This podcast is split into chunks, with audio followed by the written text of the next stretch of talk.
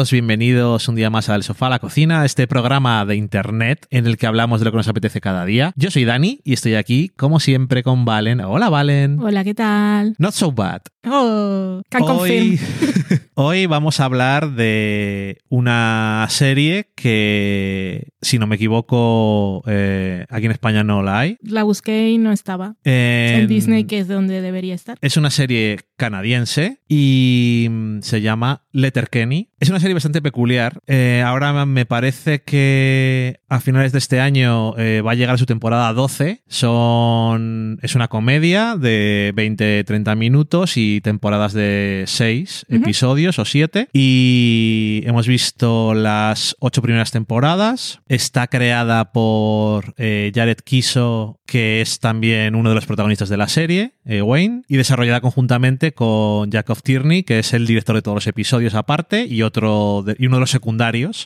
Em, El pastor Glenn. el pastor. Eh, Pero tiene cura- muchos otros trabajos. el cura, eh, barman y lo que haga falta, supongo. Em, Valen, tenía ganas de hablar de Letterkenny. Ujú, ujú, em, ujú, ujú. Ok, ok. Ok, Dani, ok. Por muchas razones. Y básicamente es la principal. eh, bueno, me gusta eh, Letterkenny. Y a veces no sé por qué. Es, em, es una serie bastante extraña. Es una mezcla entre una serie eh, americana y británica. Lo de británico lo digo por eh, la gente implicada en hacerlo son dos, básicamente, creativamente, quiero ¿Lo hacen decir. Eh, episodios cortos, temporadas cortas. Eh, también es bastante más de lo que suelen hacer en Estados Unidos en cuanto a contenido sexual y mm, vocabulario y todo eso. Más un vocabulario que otra cosa. Sí, pero No, vocabulario No, no es, es- euforia no, ni de idol. Eh, vocabulario en el sentido eh, también de culturización, Eh, porque los sinónimos y, todo ese tipo de Pero cosas. primero, en dinos fin. qué es ¿De Letterkenny? qué va? Eh, Letterkenny es un pueblo de Canadá que tiene 5.000 habitantes y estas son sus historias. Es una. En el primer episodio, el episodio piloto, eh, esto es una serie original de una plataforma de streaming canadiense que se llama Crave. Es básicamente eh, la plataforma de streaming principal de Canadá. Y en el primer episodio, en el piloto, ponía. Antes de empezar cada episodio, pone en Letterkenny hay 5.000 habitantes, estas son sus historias. Y en el piloto ponía. Sus problemas, ¿no? Estos son sus problemas. Y en el piloto ponía, estas son, en Letterkenny hay 5.000 personas, eh, 5.000 personas, eh, Hicks, Christians, Skids, no sé qué, o sea, mm, ponía nombres al Hmm. tipo de personas que hay. Y ese es, ese es el tema. Es un, un pueblo, eh, aunque tiene 5.000 habitantes, es una zona muy rural, eh, la agricultura es importante, hay un bar, básicamente, pero Un gimnasio y un equipo de hockey. un gimnasio, un equipo de hockey, pero nos demuestra eh, que dentro de comunidades pequeñas también hay gente de muy diferentes tipos y con muy diferentes intereses. Hay eh, los Hicks, que son básicamente los protagonistas de la serie, que son los granjeros. Em, luego están eh, los Skids, que son mm, narcotraficantes de, de poco pelo. Hemos. Emos, eh, DJs, eh, adictos a las videoconsolas y Les gusta bailar dark web y bailar en la calle de forma random. en cartones. Em, hay una comunidad menonita, hay, o sea, hay muchos tipos de personas metidos y luego también están la gente que juega al hockey, que son los jocks típicos de Estados Unidos, ¿no? Em, y, y yo creo que eso, que el espíritu de la serie es esto es un grupo de gente muy diferentes, pero luego al final eh, nos unimos si hace falta por ciertas cosas. Pero eso, eh, lo que quiero decir con no sé si me gusta es porque es una mezcla de elementos de humor que muchas veces cuando se utilizan eh, no lo suelo apreciar tanto. Y Letterkenny lo que hace es this coger la premisa de un chiste y agotarla hasta el final. No solamente en una escena, sino casi en un episodio si es necesario. Eh, juegos de palabras, eh, las referencias a una cosa, eh, los chistes, los clásicos chistes de meterse con la madre de alguien con quien estás Sí. hablando, eh, los comentarios sobre cosas mm, sexuales o de relaciones entre diferentes personas personas. Mm, Y luego eso, el uso del lenguaje de una forma muy concreta porque desde el principio eh, la serie pone a los personajes a hablar de una forma muy concreta y usando palabras muy concretas y nadie te explica nunca lo que significa nada. Tienen un slang. Tiene un slang muy La- específico. sí, hay una página. hay una página en la que hay una lista y con el paso del tiempo te estás dando cuenta de lo que significa ciertas cosas, otras cosas, si no lo buscas no sé lo que significa nunca, ni por contexto, Mm. porque a veces es muy random. Y, mm, y eso, es, una, es algo muy peculiar. Entonces, no sé, quiero que me cuentes tú qué es lo que opinas de Letterkenny después de haber visto ya mm, 50 episodios más, más de 50 episodios me parece, y qué es lo que, qué es lo que piensas, porque obviamente ya no puedes decir que no te gusta, porque ya hemos visto ocho temporadas, por lo tanto eh, nos gusta, Mm. pero ¿qué, ¿cómo encontrarías tú una forma de describir qué es lo que hace Letterkenny algo diferente y algo interesante? A ver, es complicado, porque cuando empiezas a ver la serie, eh, parece que es una serie de, esto por prejuicios, de paletos, pues son granjeros y están en el pueblo y veces son muy soeces y les gustan mucho los pedos y los chistes de pedos, pero eh, el, el dominio del lenguaje, el léxico, la capacidad, la agilidad para hacer juegos de palabras. Les encanta hacer eh, batallas dialécticas, ejercicios retóricos y, por ejemplo, hablando simplemente de pedos que cogen fart y, la, la parte más tonta de co- comienzan a decir entre ellos, por ejemplo, cambiar letras de títulos de canciones o de películas. Eh, eh, Mission Impossible Fart Out, The Fart of Us y pero rapidísimo. Eh, o se ponen a hablar de cosas sexuales que parecen súper básicas o soeces, pero comienzan a hablar en términos biológicos, científicos, y demuestran, o sea, tienen, tienen un, un nivel cultural que no le pondrías a gente que está en el pueblo sentada en el sol eh, esperando que alguien venga a comprar al puesto de verduras que nunca va nadie ¿No? siempre están tomando cervezas. Eh, esa parte es lo que a mí más me hace gracia. Eso es, por esa parte entré, porque luego tienen eh, el tipo de serie que yo no vería, porque me parecía un poco ordinaria, y luego ahí todo lo solucionan peleando, pero los puñetazos, ¿no? Eh, siempre están quién es el más fuerte aquí y todo siempre a hostias. Pero tiene esa parte de Peaky Blinder. de hacerlo a cámara lenta eh, y no centrarse en la violencia per se, sino que es un ejercicio, forma parte de, de nuestro ADN en este pueblo, solucionar las cosas a golpes. Eh, nos damos, una vez hemos ganado, somos tan amigos, nos damos la mano y continuamos bebiendo en el mismo bar porque ya, ya ha quedado decidido cómo se ha solucionado este problema. A Pero no ser que sean DJs. Sí, los DJs que son los degenerados o, o alguien que los haya, mm, que haya una cosa mucho más personal, ¿no? Eh, entonces, aparte de la violencia, por ahí la, la llevé bien porque es muy, muy estilizada. Me hace mucha gracia poner la música, la cámara lenta. eh, usa mucho cámara lenta, eso es muy Peaky Blinders. Entonces es como si fueran los de It's Always Sunny en Filadelfia, pero son buena gente porque eh, tienen como un, unos, eh, serían dichos, que son como lecciones de vida. Unos códigos, sí. Sí, son, sí, son como sus- sus- sus códigos eh, en el pueblo de eh, cosas tan simples como eh, más manos, menos trabajo. Si un amigo te pide, te pide ayuda, siempre vas. ese tipo de cosas. Eh, luego, pero para todo. Y después te las aprendes. ¿Cuál es la de la primera impresión? Siempre es la que se queda, que lo dicen más guay, pero básicamente eso. La primera impresión es súper importante. O la más tonta de mm, Bad Gas Travel Fast, que son los O rumores. Si solo puede ser algo que sea ser eficiente. Sí, deja marinar eso. Em, y, y es que en realidad eh, son gente muy diferente, como decías tú, y, pero se, re- se respetan mucho, se dejan vivir. Son, sin ser una serie que va de mm, super 2023, estamos deconstruidos. Son personas que Ah, es una serie que empezó en 2015. Sí, que respetan, se respetan unos a otros. Eh, siempre están como muy autoconscientes. No autoconscientes, sino eh, como esto no es políticamente correcto o esto, cuidado que hay un límite, no, no lo vamos a hacer, pero no de, no de una forma mm, que es discurso, del discurso ni te voy a hacer dogma ni nada, sino en el humor.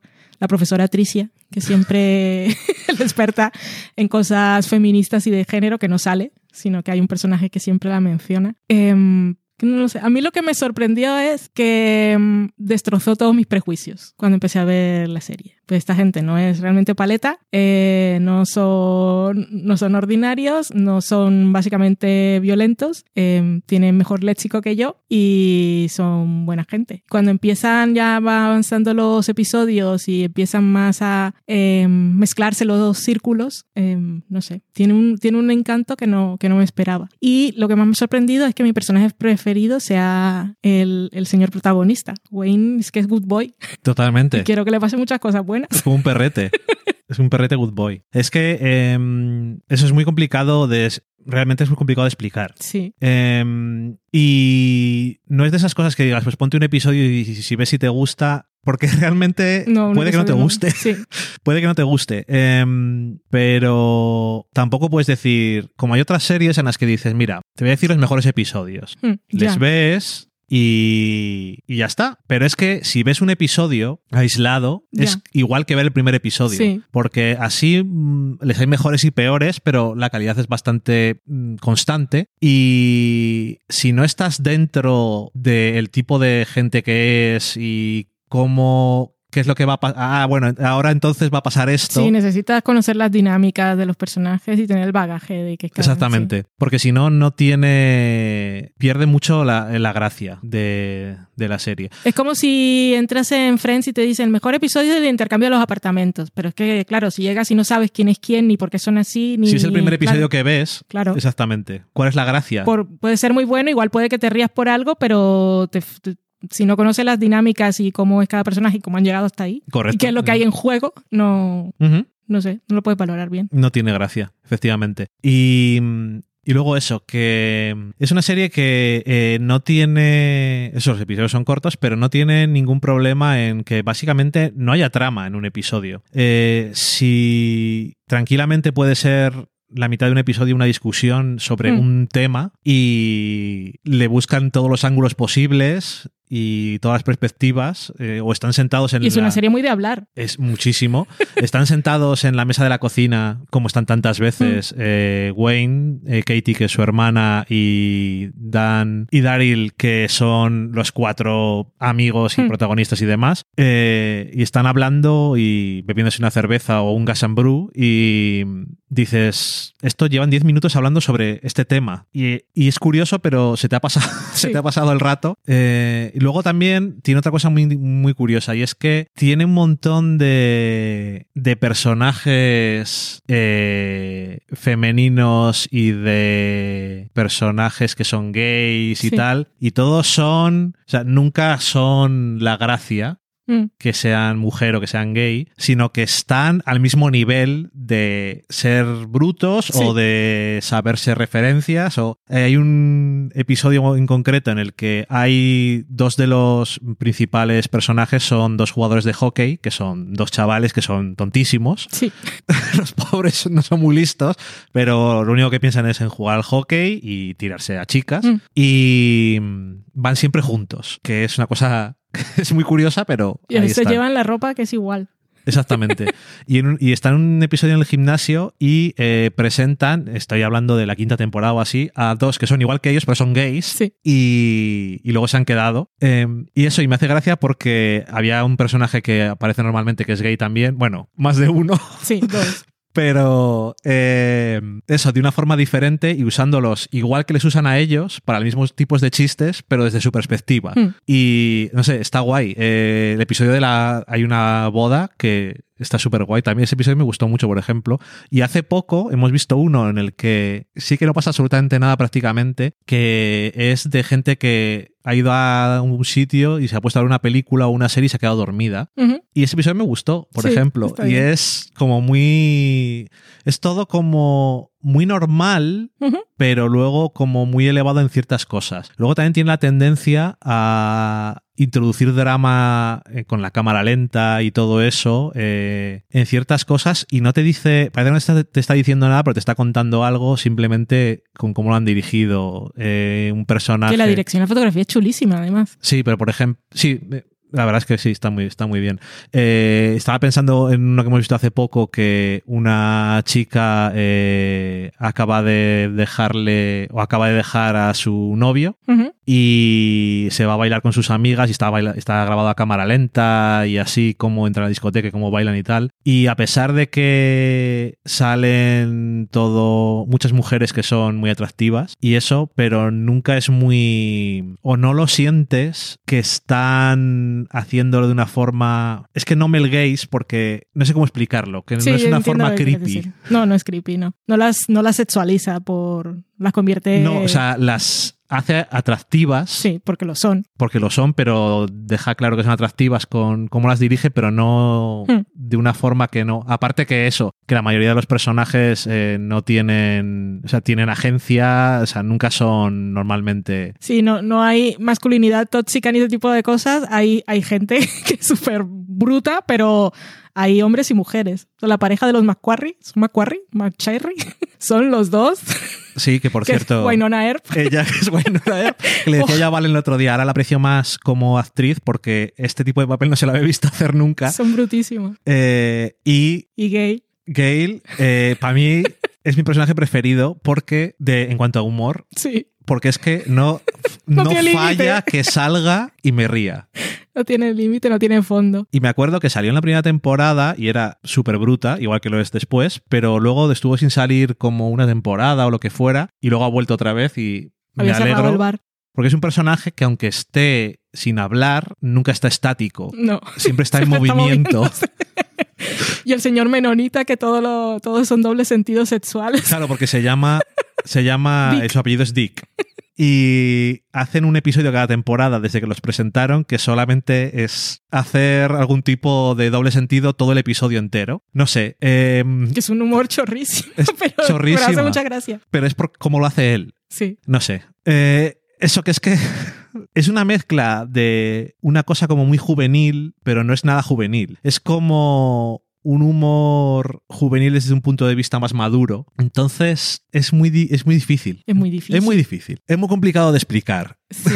Es que, es que cuando entras eh, cuesta. O sea, cuesta decir, realmente quiero ver esto, es que creo que es muy bestia, creo que no sé si es mi tipo de humor, eh, pero realmente yo creo que sí, no sé si con el tiempo va, va teniendo más corazón o es que realmente te encariñas con los personajes, porque al final es un montón de gente, no, no tienen padres, ni madres, son como gente que está ahí muy sola en el pueblo. Eh, y sin que sea hoy la familia que, que se hace y ese tipo de cosas, es, un sentimiento como muy de comunidad. Si, si alguien realmente tiene un problema, eh, ahí están poco, igual no te dicen sí a la primera, pero, pero realmente sí se apoyan.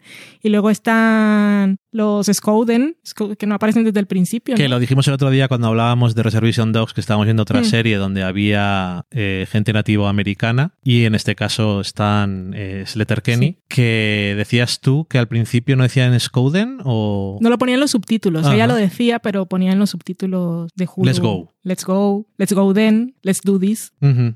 No es Tudis, pero como ya yo me lo sabía Reservation 2, yo, eh, lo está diciendo. Pero es que no, no es gente, aquí no, no hay, o sea, no hay gente que estamos acostumbrados a ver protagonistas así como muy inmaculados, o si es eh, la protagonista femenina, pues que sea un poco ejemplar, o, o no. aquí toda la gente, pues no es que sean, no es que sean gente chunga, pero son la gente de Letterkenny que son así, son un poco bestias, les gustan solucionar las cosas con violencia y son súper divertidos. Y la verdad es que les he cariño al, al señor. McMurray no mucho. pero, como, pero como habla me hace mucha Sobre todo cuando está borracho. No hay nadie que me caiga mal, realmente. es que el episodio en el que le están imitando, contando, cuando les estaba contando las aventuras que había tenido en Las Vegas con sus amigos, yo me estaba muriendo de la risa de... En fin. eh, Hay un episodio en el que va una matchmaker y hacen una cosa de estas de citas rápidas, pero son las mismas 10 personas de siempre, lo cual es totalmente absurdo porque de ahí no va a salir nada, pero las conversaciones son buenísimas y las parejas que se van formando eh, y los gays que son poniendo cachonda a la gente, espectacular. Ay, en fin. Em, bueno, nosotros donde lo hemos visto, nosotros lo hemos visto en Hulu, que es el distribuidor oficial en Estados Unidos. Y vosotros ya sabéis, si tenéis curiosidad por verlo, pues cómo podréis encontrarlo. Esto es difícil. Si alguien ha visto Letterkenny alguna vez y dice, pues no me gustó mucho, o la ve desde hace mucho tiempo y dice, me encanta, pero no la ve nadie más, que no me extrañaría que no la vea mucha gente. Yo no, no la conocía. la- Yo Igual la había oído nombrar porque el otro día estaba escuchando TV Top 5 y Daniel estaba diciendo que iba a haber la segunda temporada de Chorsi. Entonces igual alguna vez he hablado de Letterkenny, pero no me había quedado con la copla yo. Es que nunca hablan muy en profundidad de ella porque es una cosa que ven cuatro personas y son felices viéndola y ya está. No nos hace falta que vengas a quejarte de cosas. Ya. Dijen. Eh, es el. Fuck you, Chorsi. Es el spin-off que es de un personaje, que es un personaje que a Valen no le gusta mucho y eso que no tiene cara. y no sale nunca la cara, pero la voz la hace el protagonista. Y tenemos que ver un episodio solamente para ver si. Porque espero es- que en ese episodio no esté haciendo caca constantemente. Tenemos que ver si le dan algún tipo de personalidad de verdad Ya. Al personaje o lo Pues dejan. Cuando acabemos Letterkenny, mientras empieza la temporada 12, puedo ver uno. Que en los últimos años sí. la ponen entera el 25 de diciembre. Regalo de Navidad. Correcto. En fin, eh, tengo la sensación de que esto ha sido una conversación bastante poco coherente. Y no, Can muy, confirm. y no muy convincente, un poco cacofonía seriéfila, pero espero que os llegue por lo menos la recomendación, con reservas, no por nuestra parte, sino porque sabemos que es una cosa un poco peculiar. Sí. Y nada más, que gracias por llegar hasta aquí a pesar de nuestros... eh, Fartstopper, Fartby. de Total Eclipse of the Fart.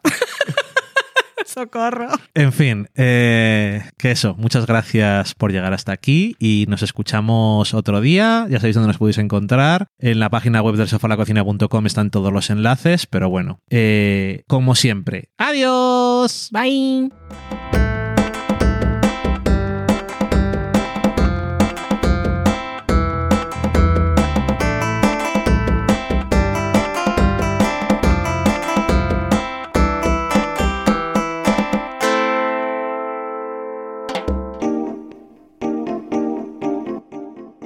Acabáis de saborear un programa del podcast Del sofá a la cocina.